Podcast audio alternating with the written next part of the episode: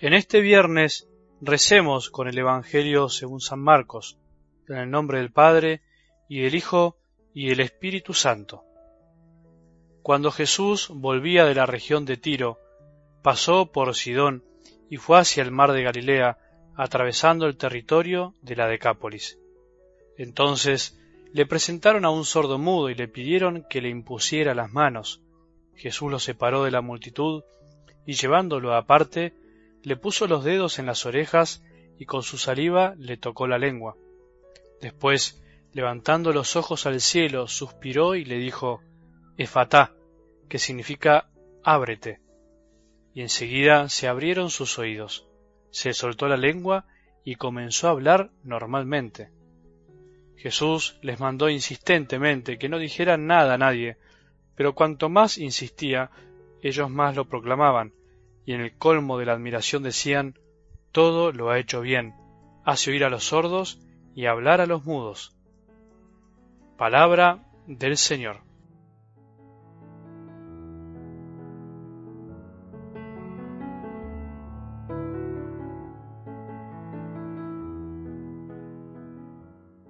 Generalmente cuando estamos mal nos encerramos, nos encerramos en nuestra casa, en nuestra habitación, hasta podemos cerrar las ventanas y las cortinas porque no queremos ver a nadie, ni queremos que nos vean.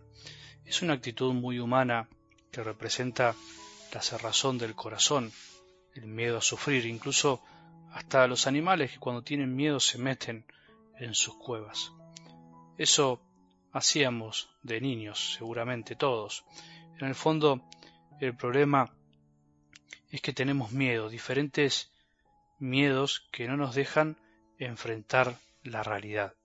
Pero también es una actitud que de adultos seguimos repitiendo de una forma u otra. A veces, si podemos, lo volvemos a hacer. Nos queremos escapar, pero lo que nos pasa es que ya no podemos porque tenemos nuestras obligaciones, nuestras responsabilidades y no nos da la cara para repetirlo. La vida diaria nos lo impide. Por eso, al no poder encerrarnos en nuestra habitación como cuando éramos niños, nos encerramos de otras formas. Pero en definitiva, hacemos lo peor que podemos hacer. Cerramos el corazón, aunque por fuera todos piensen que la vida va viento en popa. Estas son algunas de las enfermedades que nos invaden el alma. La falta de amor que paraliza, el miedo que nos detiene, el egoísmo que no nos deja ver, la bronca que nos mantiene aislados, el rencor que no nos permite oír a los demás y a Dios, la culpa que no nos deja levantarnos y nos victimiza, la falta de perdón que nos mantiene ensimismados. ¿Qué hacer con todo esto? Bueno, parece sencillo, pero es de toda la vida. El verdadero médico de la vida, del corazón es Jesús. La receta es salir para dejarse ayudar o ayudar a los demás, saliendo. Ahora bien, Jesús se sirve de miles de situaciones y personas para curarnos. De ahí que en el Evangelio de domingo se veía claramente que nadie se sanaba solo. Al atardecer, después de ponerse el sol, le llevaron a todos los enfermos y endemoniados. Y también decía, Jesús salió de la sinagoga, fue con Santiago y Juan a casa de Simón y Andrés. Siempre hay alguien que me ayuda a acercarme a Jesús o que con su presencia trae la sanación a nuestras vidas. Nadie se sana solo, nadie se sana encerrado, al contrario, cuanto más encerrados permanecemos, más tardaremos en sanar. Si andás encerrado, andás mal, por favor salí, llama a alguien, pedí ayuda, no te ahogues en tu soberbia, en tu omnipotencia, en tu autosuficiencia. Solo el amor puede sanarnos. Mientras tanto, mientras a veces andamos encerrados por la vida, podemos no darnos cuenta de tantas cosas lindas. Podemos no darnos cuenta de todo lo que podemos dar. Mientras tanto, mientras otros dan la vida cada día, nosotros podemos andar medio sordomudos, necesitando que Jesús nos saque de esa situación, como en algo del Evangelio de hoy. No hablamos bien cuando no escuchamos bien. Es ley del cuerpo y del alma. Los sordos de nacimiento son mudos también por no haber podido escuchar nunca las palabras, no saben hablar, no saben emitir los sonidos que para nosotros son normales.